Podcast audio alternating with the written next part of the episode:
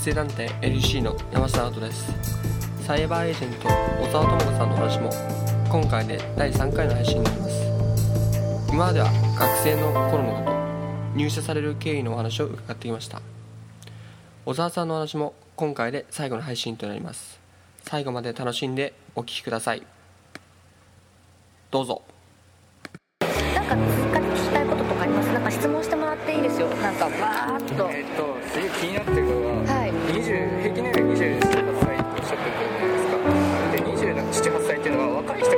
入ってくるからこの年齢になってるのかそれとも年取ると辞めてっちゃうのかってどっちなんですかああのうちの会社まだ10年ちょっとしか経ってないので。あそこじゃあ年取ってる人も少ない。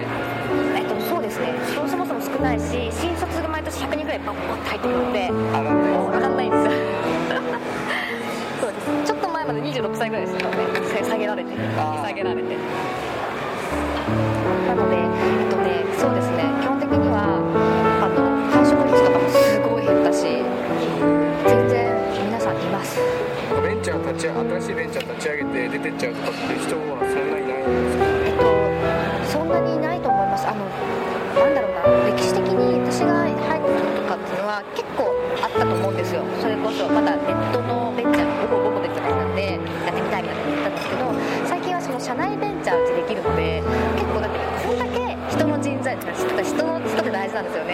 する上で。人っていう資源。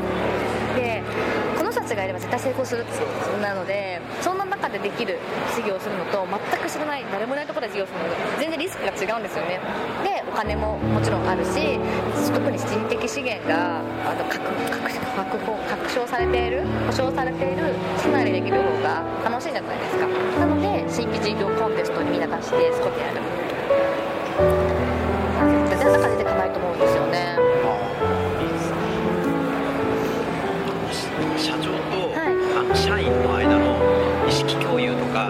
理念の共有とかっていうのはどういうふうにこう図ってますか。ミーティングとか、はい。朝のミーティングとかやったりするんですか社長とはないですね。なんか部署なんか今日やることみたいなのはあるんですけどなんか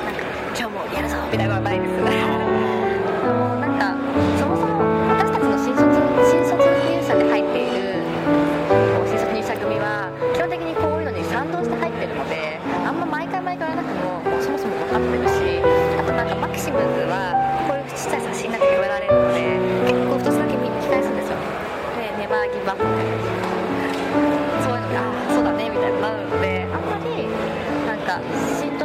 にああだこうだやることはないです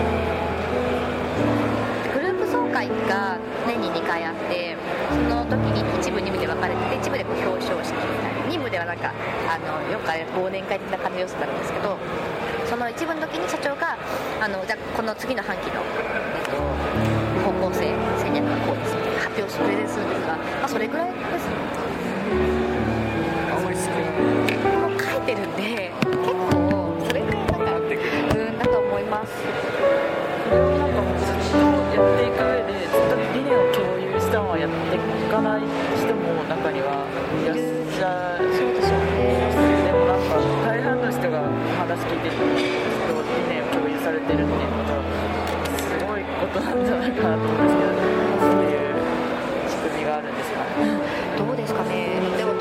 ると思いますよ。あの辞めていく人が0人ではもちろんないのであのすごい就職活動をするこれからされると思うのであの本当に私直感で決めたって言ったんですけど直感こそすごい大事だと思っててなんか何に共感してるか会社がやっていることイコールなのかっていうよりもそこでどういうふうに働けそうかとかその風土みたいなところが実はめちゃめちゃ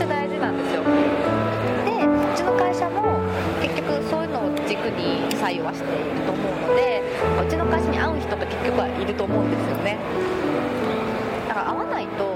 ハッピーじゃないしそれは取る側も受ける側もハッピーになれないので結構ねそういう風になって今淘汰されてるんだと思います。結局最終的にはそういうところに共感した人が入ってきていると思うんですよね。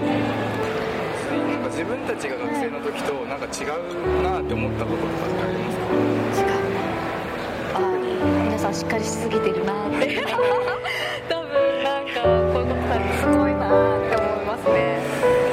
思ってるんですよ。なんか私そんなすごくなかったし全然なんか。そういやいすごいと思いますけど話聞いてて興味があることしかやってないですからねすごい行動力があるなって小沢さんの話聞いてて思いましたご自身でサークル立ち上げられたりとかあでも私サークルの主催ではトする側なので。えでもそれだけ。全然。ですやっぱりその興味分野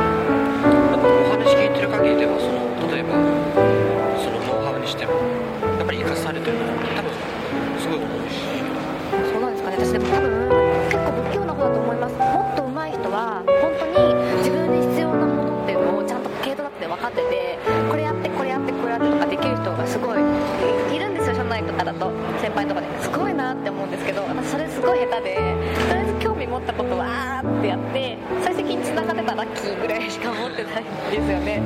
もうちょっと企業にねできたらいいんだろうなって思うんですけどまあそれは人のタイプなんで最近そういうの望まないようにしました。今のやり方でいい。そうそうもういいかみたいな。楽になりましたでもそうなったのが変に人のやり方とかに合わせるとうん。今度余計わけわかんなくなってそうなんですよね。そういう意味ではあのハウツー本とかあんまり読みたくない方がいいかもしれないですね。そうなんですよ。なんかね合わないんですよね。それよりは写真集とかなんか好きな小説とかで結構こう内面を自分の中でこう保つ方がすごい好きかもしれない。サイバーエージェントさんのはい。職場環境として、例えば女性の雇用とかあとその例えば女性がこう例えば結婚とかして、はいはいはい。とかで例えば一時離れたりしてその職場復帰とかっていう環境とかは結構してたりするんですかあ結構ね最近できてます。っていうかもともと若い会社だったのでそういう方々も最初少なかったんですけどここですっごい増えてるんですよ。結婚も増えてる。社内結婚もすごい多くて4050組ぐらいいるんですけど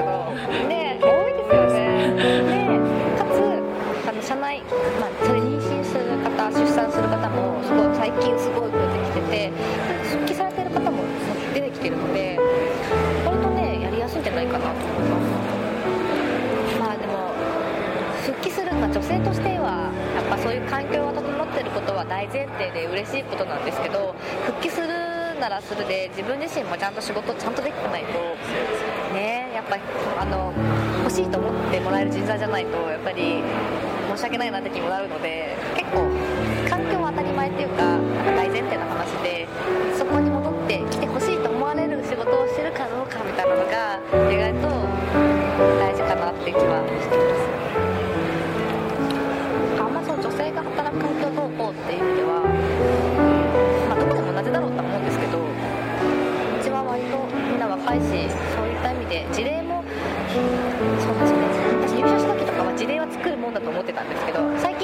近事例できちゃったんでさっきみたいな。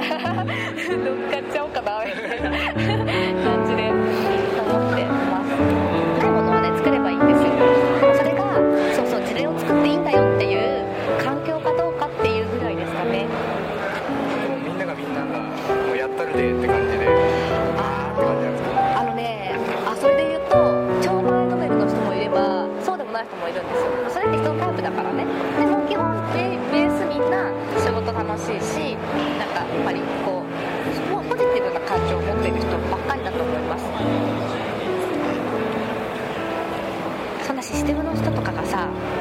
勝手な意見だけどなんか「超合います」みたいな。感じでなんか嫌ですよね。どうしたのみたいな。そうそう営業とかって分かるんですけどこうですこうですって分かるんですけどシステムの人でも結構ね熱い人も多いんですよ。そうなんです。もいいもの作ってやるんだ。うそうですね。部署とかっていうのはいつ決まるんですか？例えば僕営業やりたいです。はいはい入社の時です。かえっとね入社してからこう面談とかもあって希望も出せるんですけど最終的にはあー最近やっぱ人数が多いからある程度希望は通るかもしれないけどやっぱり適材適所であ上司とかもすごい見る目あるんですよ。その人だからあこいつはここ向いてんだろうなっつってやることもある。自分がこうやりたいと思っててもいやお前こっちだろみたいな。のも あるんですよ。でまあ、そういうことも時々はありますがなんか結構希望を聞いてくれますよ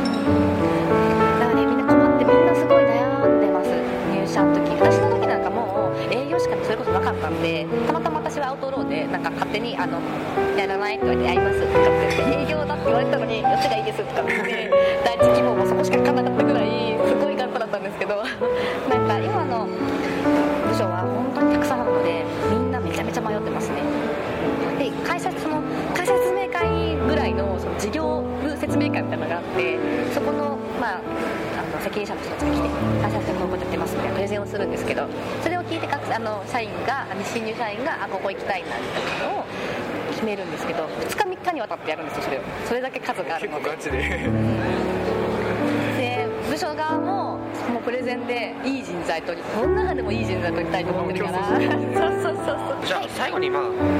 その学生まあ時代にこれだけやっておくべきこととまあそのまあ学生に向けてのメッセージをまあ一つあでも本当一番最初になんか話してたあの無駄なことは何一つないのでじ人生の経験においてもちろんやっちゃいけないみたいな悪いことはダメなんですけどね。それは悪い経験はダメなんですけどでも基本的に自分が興味持ったってことをやるってこと自体に対して興味あの無駄なことってないんじゃないかって私は思っていてなので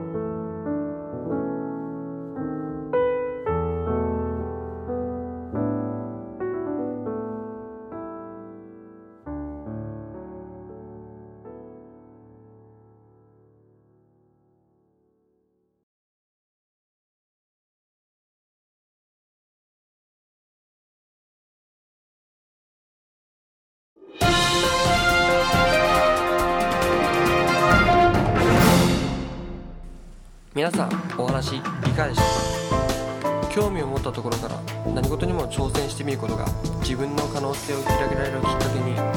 まずはやってみようというこの思いを大切に日々過ごしたいです。ね学生団体 LUC ではさまざまな業界の人にアプローチしお話を伺っています。今後ともお楽しみくださいこの番組は学生団体 LUC が